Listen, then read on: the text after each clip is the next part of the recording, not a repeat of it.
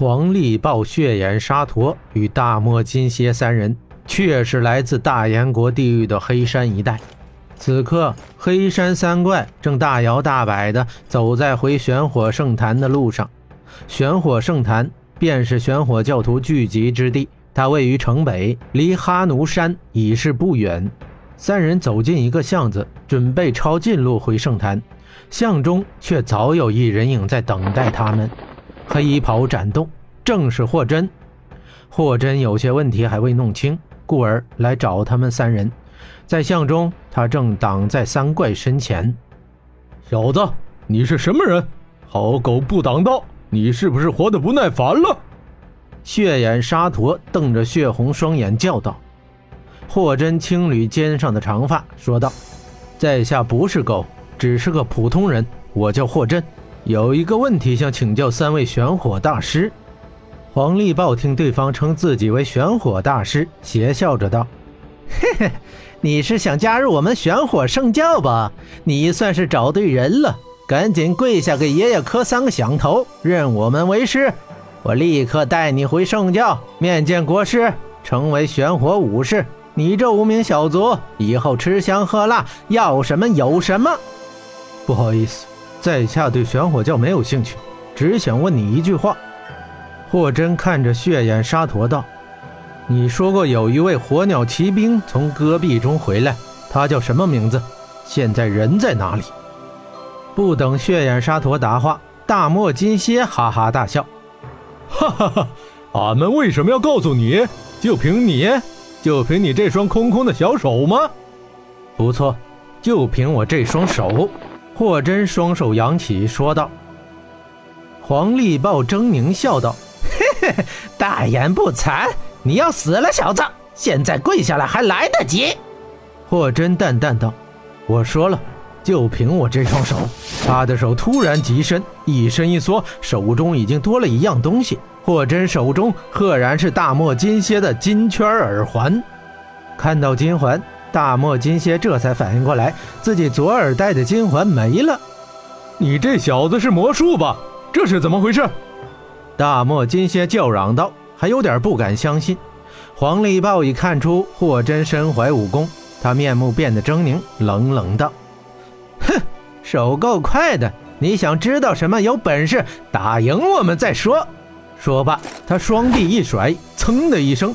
锋利的钢爪从他的手臂肌黄处弹射而出，闪出破人的寒光。霍真一笑道：“好啊，正合我意。不如三位一块上吧，也省得麻烦。”黄力暴怒道：“哼，是你自己找死！”血眼沙陀大吼道：“砸扁这小子！”三人齐齐扑向霍真。黄力豹施展身法，急绕至霍真侧面，钢爪直奔霍真腰腹。他已看出霍真武功不俗，不敢正面进攻。血眼沙陀长手舞动铁棍，铁棍夹着阵阵风声，直朝霍真的面部砸来。大漠金蝎隐于他身侧，双钩闪亮，只待霍真一动，便发动攻击。霍真已在三怪包围之下。不论他是防还是避，都会遭受攻击。霍真却未闪避，他身子忽然急旋，双手一挥，偌大的黑袍覆盖过去，瞬间照过三怪的头。三怪君感到眼前一黑，再睁开眼时，却发现自己手中的兵器没有了，钢爪、铁棍、双钩都已在霍真手里。三怪都愣在当场，黄力豹心中更是惊惧。他这钢爪与壁上机簧连在一起，非是打造之人不能拆解。不想竟瞬间被此人摘了下来。霍真道：“就凭我这双手，现在三位可以说了吧？”血眼沙陀惊讶道：“啊，这这算什么？还没开打呢！”大漠金蝎叫道：“这是魔术，俺们不服！”霍真身子又是一旋，双手一挥，黑袍舞动，三怪眼前又是一黑，兵器已经回到他们各自手中。三怪大惊失色，已惊讶的说不出话来。瞬间夺过他们兵器，又瞬间送回来。这人的武功简直是奇绝。三怪见识短浅，他们又怎会晓得这是霍真独有的绝技——天鹰夺。霍真盯着三怪，厉声道：“快说，黑袍再舞动之时，丢的就是你们的脑袋！”血眼沙陀怒道：“臭小子，你别狂妄！老子还没动真格的呢，让你尝尝我的绝招！”正欲动手，黄立豹却拦下他，说道：“傻瓜，你忘了圣王交代的事了吗？